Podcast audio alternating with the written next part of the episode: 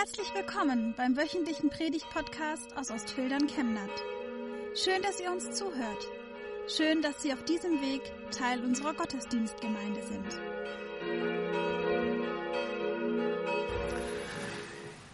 Ich möchte mit Ihnen gleich mal mit einem kleinen Experiment starten. Schließen Sie die Augen und denken Sie die nächsten 20 Sekunden an nichts. Okay? Dann Ruhe los.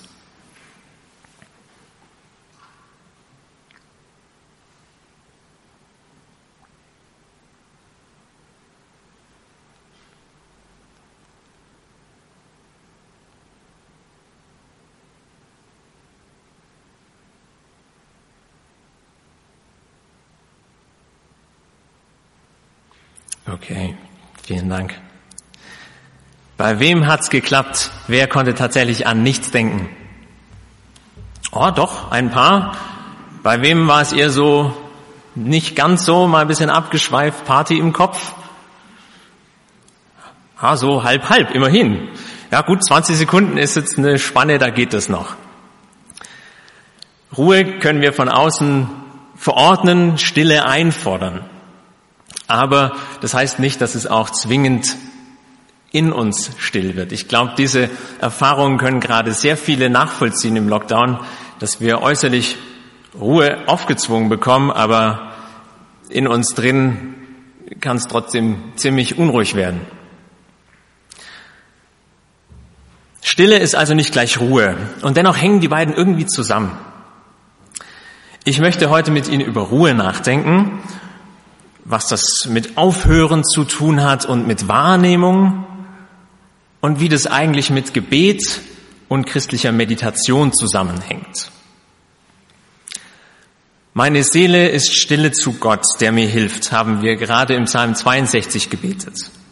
In einer anderen Übersetzung heißt es, nur auf Gott vertraut still meine Seele. Und auch Jesus lehrt uns über das Beten, dass wir gar nicht so viele Worte brauchen, um zu Gott zu kommen. Ich lese uns den Predigtext aus Matthäus 6, die Verse 5 bis 8. Wenn ihr betet, macht es nicht wie die Heuchler. Sie stellen sich beim Gebet gerne in die Synagogen und an die Straßenecken, damit sie von den Leuten gesehen werden. Amen. Ich sage euch, sie haben ihren Lohn bereits erhalten.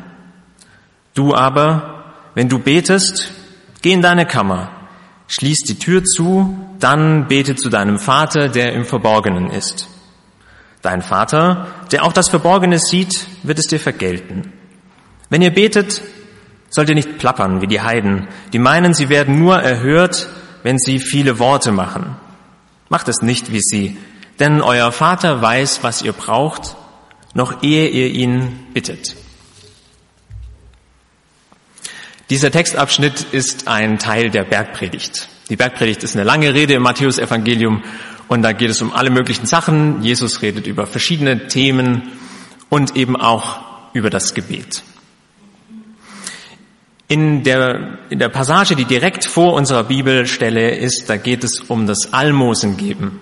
Wir würden heute sagen, es geht ums Spenden. Und da sagt Jesus, habt aber Acht, dass ihr eure Gerechtigkeit nicht übt vor den Leuten, um von ihnen gesehen zu werden. Ihr habt sonst keinen Lohn bei eurem Vater im Himmel. Wenn du Almosen gibst, sollst du es nicht vor dir ausposaunen, wie es die Heuchler tun in den Synagogen und auf den Gassen, damit sie von den Leuten gepriesen werden. Aber was stört da jetzt Jesus genau? Hat er was gegen eine ordentliche Öffentlichkeitsarbeit? Ich denke, wir würden Jesus missverstehen, wenn wir denken, dass er grundsätzlich gegen jede öffentliche Handlung ist. Ja, er selber ist ja auch öffentlich unterwegs und versteckt sich nicht. Er heilt, er spricht öffentlich. Also darum kann es irgendwie nicht gehen. Sowohl Spenden als auch Beten ist aber ein Beziehungsgeschehen. Eine Beziehung zwischen mir und dem, dem ich etwas gebe, oder zwischen mir und Gott. Und diese öffentliche Zurschaustellung, die hakt da. Es besteht die Gefahr, dass es letztlich, wenn ich jetzt, jetzt so eine Show draus mache, dass es letztlich um mich geht und nicht so sehr um die Beziehung zwischen Gott und mir oder die Beziehung zwischen mir und der Person, der ich etwas gebe. Es geht also letztlich um mein Ansehen. Und hier gerät ein Gleichgewicht außerhalb des Gleichgewichts. Die, die Selbstliebe wird über die Nächstenliebe und die Gottesliebe gestellt. Wir nennen das Egoismus. Und der andere wird hier zum Mittel zum Zweck. Also ich verwende den anderen, dem ich was spende, oder das Gebet dazu, dass die Leute auf mich schauen. Und das auch noch unter dem Deckmantel einer guten Tat.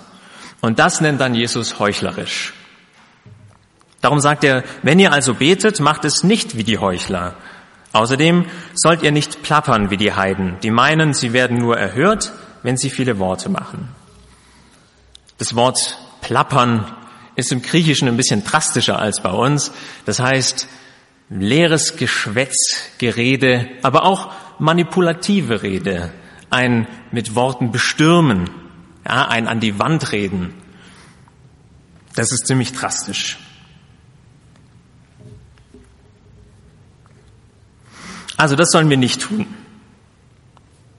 Diese Gebetsshow lehnt Jesus ab. Stattdessen sagt er, geh in deine Kammer, ja, schließ die Tür zu und dann bete zu deinem Vater, der im Verborgenen ist. Warum? Weil euer Vater weiß, was ihr braucht, noch ehe ihn darum bittet. Hieraus wird für mich zweierlei deutlich. Zum einen, beim Gebet geht es um Gott und um mich, um die Beziehung zwischen uns. Die große Show hilft da nicht so sehr. Das ist, wie gesagt, keine generelle Absage an öffentliche Handlungen, aber dieses Öffentliche hat immer so ein Geschmäckle, können wir bei uns sagen. Und zweitens, beim Beten geht es nicht um einen Handel, nicht um einen Deal, den ich mit Gott mache. Ich bete und Gott erfüllt dann. Gott weiß schon, was wir brauchen, noch ehe wir reden, noch ehe wir bitten und danken, weiß er, was wir in unserem Herzen tragen. Beim Beten geht es weniger darum, dass wir Gott verändern, als vielmehr, dass Gott uns verändert. Aber was ist jetzt mit dieser inneren Kammer gemeint? Also zum einen kann das einfach ein Raum sein. Traditionell in einem jüdischen Haus gibt es einen Raum und der wird von außen nicht eingesehen. Das ist diese innere Kammer. Das nimmt wieder diese Dimension auf. Ich bete zu Gott, kann mich konzentrieren ohne dass ich die ganze Zeit darum denken muss, wie wirke ich eigentlich, werde ich gesehen dabei. So, also es geht, es ist eine Hilfe für uns, dass wir uns auf das Gebet konzentrieren können. Und zum Zweiten wird dieser Raum, dieser innere Raum, wurde auch immer wieder gedeutet als innerer Raum in uns. Ein Raum, in den sonst niemand Einblick hat. Unser Herz. Der Mensch sieht, was vor Augen ist, aber Gott sieht das Herz an. Das Herz ist im jüdisch-hebräischen Denken viel mehr als nur ein Organ, sondern es ist der Ort des Denkens, des Fühlens, aber auch des Wollens. Und dieses Gebet als Reden des Herzens, das hat dann auch Martin Luther wieder so aufgegriffen. Dieses Herzensgebet oder Herz-Jesu-Gebet oder Jesus-Gebet ist die bekannteste christliche Meditationsform. Dabei steht ein Wort oder eine Phrase im Mittelpunkt, die man kontinuierlich wiederholt, um sich zu ankern in Gott. Wie es genau geht, das hören wir nachher noch. Davor möchte ich aber noch auf zwei andere Aspekte eingehen. Zum einen auf das Wahrnehmen und auf das bewusste Hören, was in der Meditation dann, in der christlichen Meditation ganz besonders im Fokus steht. Wenn Sie die Bergpredigt kennen, dann wissen Sie, dass nach unserer Textpassage das Vaterunser kommt. Also Jesus sagt, wenn ihr, ihr sollt nicht plappern und so weiter, geht in eure Kammer und wenn ihr dann mit Worten redet, dann redet so und dann kommt das Vaterunser. Dem Reden des Vaterunsers geht aber dieser Gang in die innere Kammer voraus. Beten ist ein Beziehungsgeschehen. Und in jedem guten Beziehungsgeschehen wechseln sich Reden und Hören ab. Jedem Reden, also auch wer Kinder hat, weiß es entwicklungspsychologisch, Kinder hören erst, bevor sie anfangen zu reden. Also dem Reden geht das Hören voraus. Und wenn ich wirklich, wirklich zuhören will, dann kann ich nicht gleichzeitig selber reden.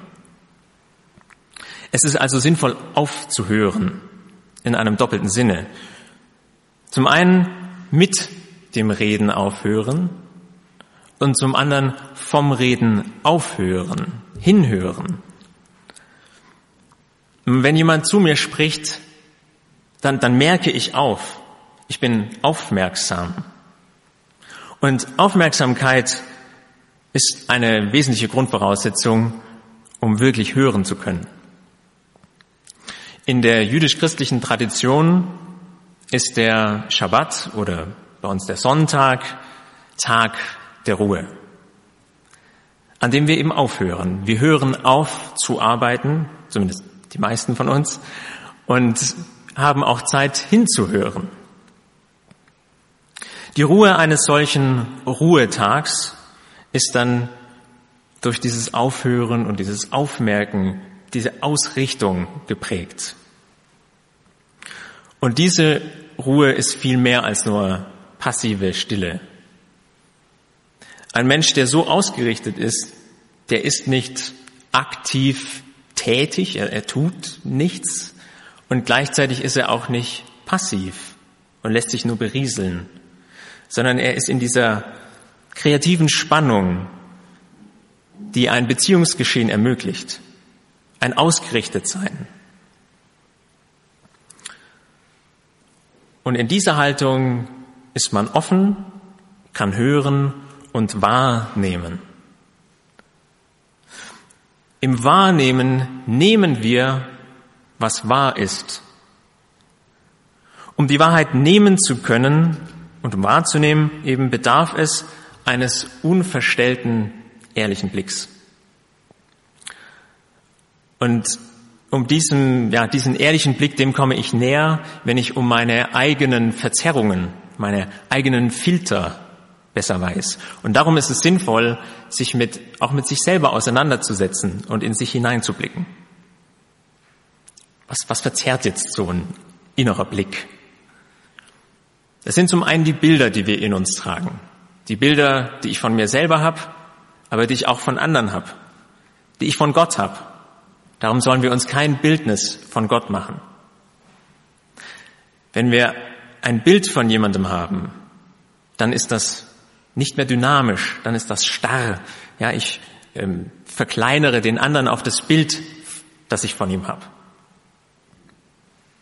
Zum anderen sind es natürlich Vorurteile und Stereotypen, die wir in uns tragen und die wir immer auf andere, aber auch auf uns selbst projizieren. Jeder von uns hat diese Projektionen, diese Bilder in sich. Das ist, gehört zum Menschsein dazu. Aber ich kann zumindest meine eigenen Filter besser kennenlernen, indem ich mich selber beobachte und versuche, mich selber wahrzunehmen. Diese Wahrnehmung, sich also der Wahrheit aussetzen, ist kein immer ganz einfacher Prozess. Wer wirklich tief in sich hineinblickt, der entdeckt ganz schön viel, kann von sich selber überrascht werden. Zum einen kann es schön sein, ja, man entdeckt irgendwie einen Charakterzug an sich, den man bisher nicht so kannte und der einem dann ganz gut gefällt. Aber es kann auch sein, dass man Dinge in sich entdeckt, die wir eher zu den unschönen Zeiten zählen. Versteckte Wünsche und Begierden werden einem auf einmal klar. Wir sehen, wie sehr wir um uns selber kreisen, in unseren Gedanken, aber auch in dem, was wir tagtäglich tun, wie egoistisch wir vielleicht auch einfach sind. Und diese Fehlausrichtung kann einem dann ziemlich klar werden, wenn man sich mit sich selber intensiv beschäftigt. Und diese Fehlausrichtung auf sich statt auf Gott, das nennen wir mit religiöser Sprache Sünde. Und das wahrzunehmen, das kann sehr schmerzhaft und auch echt unangenehm sein. Darum ist es wichtig, dass zur Wahrheit immer auch die Liebe und die Annahme Gottes, die Gnade hinzutreten. Und in der christlichen Meditation, im stillen Gebet, tun wir das alles vor und mit Gott. Wir sind umhüllt von seiner Liebe und seiner Gnade. Die Annahme, der Zuspruch, dass wir angenommen sind, der geht allem voraus. Und hier fallen dann Selbsterkenntnis und Gotteserkenntnis zusammen, indem ich eben erkenne und wahrnehme, ja, wie ich getrennt bin auch von Gott, wie ich doch mich immer wieder auf mich selber ausrichte und nicht die Quelle meines eigenen Lebens bin, erkenne ich auch, wie groß die Liebe Gottes zu mir ist, dass er mich trotzdem annimmt, schon bevor ich irgendwas gemacht habe. Und er nimmt übrigens auch alle anderen Menschen an, die wir nicht annehmen können. Und diese Wahrnehmung von mir selbst und damit eben auch die Wahrnehmung Gottes, um das geht es in der christlichen Meditation.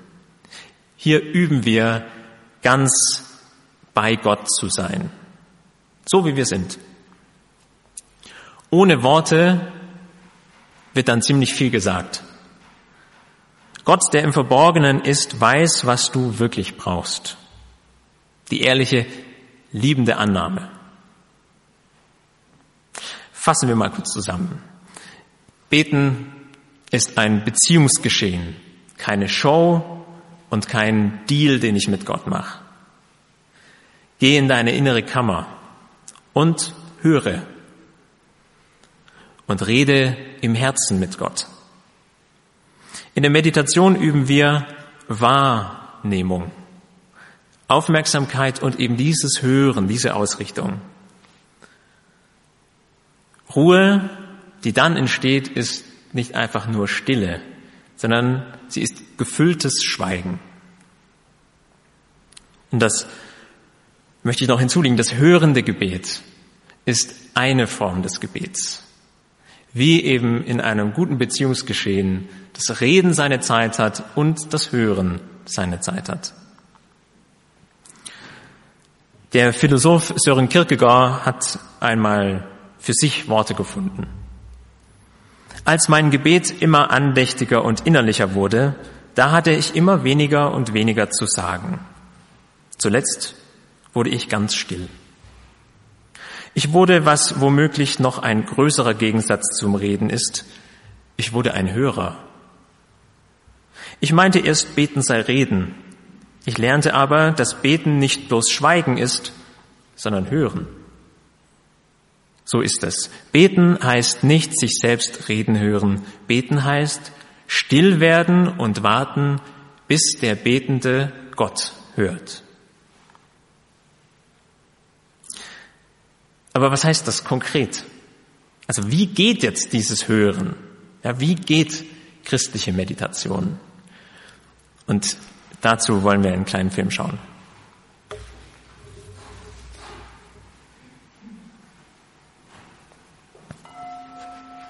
Wie geht eigentlich christliche Meditation? Viele Menschen, auch viele Christen, denken, dass es Meditation nur im Buddhismus oder Hinduismus gibt. Aber als Herzensgebet gehört sie auch in die christliche Tradition. Hier lassen wir alle Gedanken und Worte los. Auch in Jesu Lehre über das Beten findet sich Meditation. Geh in deinen inneren Raum, sagt Jesus, schließ die Tür und sei da in der Gegenwart Gottes. Schon frühe christliche Meister lehrten uns, das Herz vor negativen Gedanken und Gefühlen zu schützen. Das kannst du tun, indem du alle Gedanken ziehen lässt. Kämpfe nicht gegen sie an oder versuche den Kopf auszuschalten. Lege sie einfach beiseite. Wir werden gleich erklären, wie das geht.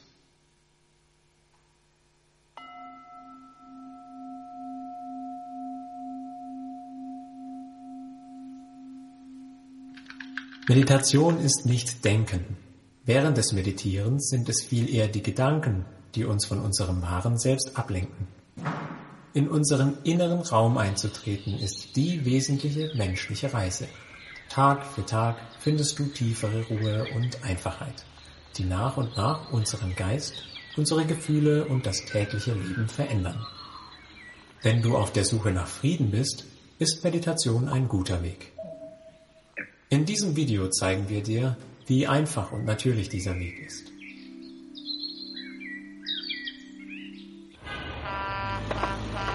Vergewissere dich zunächst, dass du dich an einem Ort befindest, an dem du nicht gestört wirst. Wähle den ruhigsten Ort und Zeitpunkt, den du finden kannst. Verkehrsgeräusche im Hintergrund oder gewöhnliche Geräusche in der Wohnung sind in Ordnung, solange sie nicht zu laut sind. Du kannst ein Schild an die Tür hängen und dein Telefon ausschalten die Katze rauslassen. Komme zu dir selbst. Setze dich hin. Du musst nicht im Lotussitz sitzen, aber halte deinen Rücken gerade. Entspanne deine Schultern und dein Gesicht. Du kannst auf einem Stuhl meditieren, aber achte darauf, dass du einen geraden Rücken behältst. Ein zu bequemer Sessel macht dich schläfrig. Achte auf deine Körperhaltung. Schlafe nachts ausreichend. Bei der Meditation solltest du wach sein entspannt, aber aufmerksam. Nun schließe die Augen. Lege die Hände auf deinen Oberschenkel oder lege die eine Hand in die andere. Nimm dir einen Moment, um dir deiner Atmung bewusst zu werden. Atme langsam ein und wieder aus. Mit dem Einatmen nimm das Geschenk des Lebens auf. Mit dem Ausatmen lass los. Dein Geist beginnt sich zu fokussieren.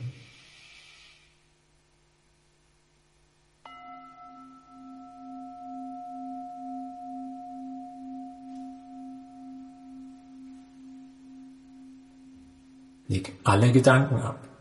Alle, auch die guten. Wiederhole dafür ein einzelnes Wort oder einen Satz, ein Mantra. Wir empfehlen das Wort Maranatha. Ma, Ra, Na, Ta. Es ist aramäisch, die Sprache, die Jesus gesprochen hat. Es bedeutet, komm, Herr. Aber denke nicht über die Bedeutung nach oder über Gott oder über dich selbst. Rede nicht zu Gott, sei mit Gott. Sei präsent. Lass die Selbstgespräche los, die Ablenkungen. Sage dir kontinuierlich dein Mantra, dein Gebetswort. Leise, ohne die Lippen oder die Zunge zu bewegen, sage es sanft, achtsam und einfach. Und kehre immer wieder zu diesem Wort zurück, wenn du abgelenkt wirst. Das ist anfangs fast immer der Fall. Gedanken werden aufkommen und dich ablenken. Verurteile sie nicht. Dein Geist ist seit deiner Kindheit daran gewöhnt, abgelenkt zu werden. Kämpfe nicht gegen deine Gedanken an. Lass sie los und kehre zu deinem Wort zurück. So betest du mit deinem Herzen in Aufmerksamkeit. Aufmerksam für Gott, ohne über Gott nachzudenken.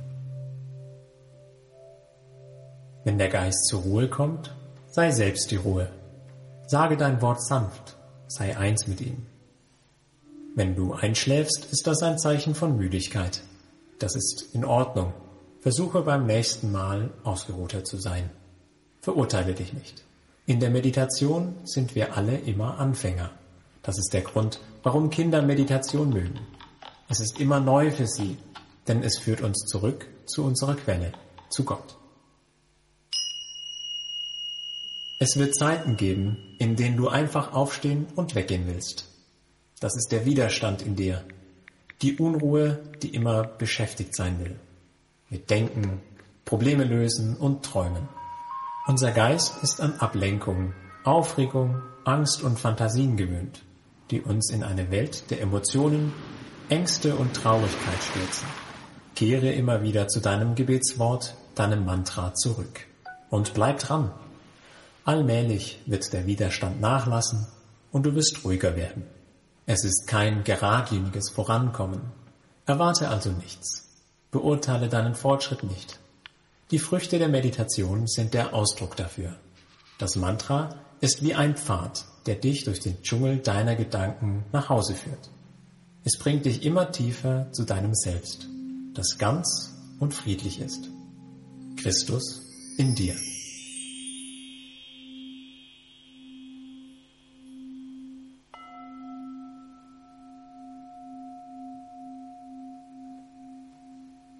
Meditiere 20 bis 30 Minuten lang. Weniger, wenn es dir anfangs zu viel ist. Lege einen bestimmten Zeitrahmen fest. Von unserer Website kannst du dir einen Timer herunterladen, der eine Auswahl von Klängen enthält, die beruhigend sind und dich nicht erschrecken, wenn die Meditationszeit vorbei ist. Stehe nicht sofort nach dem Ertönen des Gongs auf. Nimm zuerst deinen Körper und deine Umgebung wahr. Höre die Geräusche im Haus, auf der Straße, wo immer du bist. Strecke dich und sei so lange wie möglich ruhig, bevor du dich wieder deinen Aktivitäten zuwendest. Versuche zweimal am Tag vor den Mahlzeiten zu meditieren. Der frühe Morgen und der Abend sind ideal.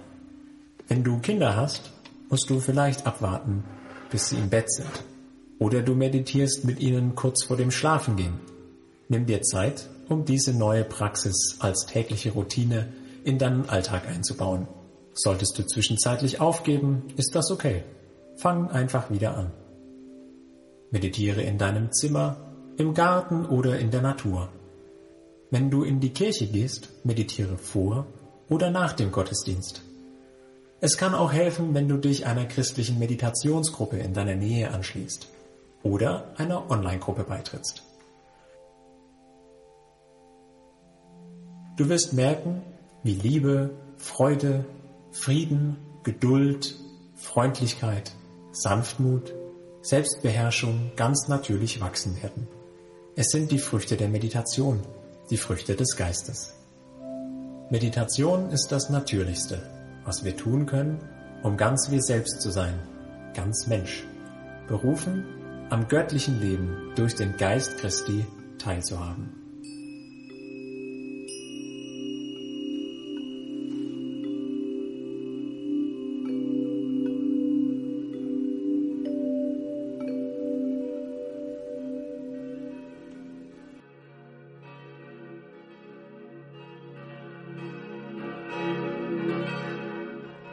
Wir wünschen eine gute und gesegnete Woche und hoffen, dass Sie nächste Woche wieder dabei sind oder wir dich beim nächsten Mal im Gottesdienst vor Ort sehen. Weitere Infos zur predigenden Person und zu den Angeboten unserer Kirchengemeinde findet man auf unserer Homepage chemnat-evangelisch.de.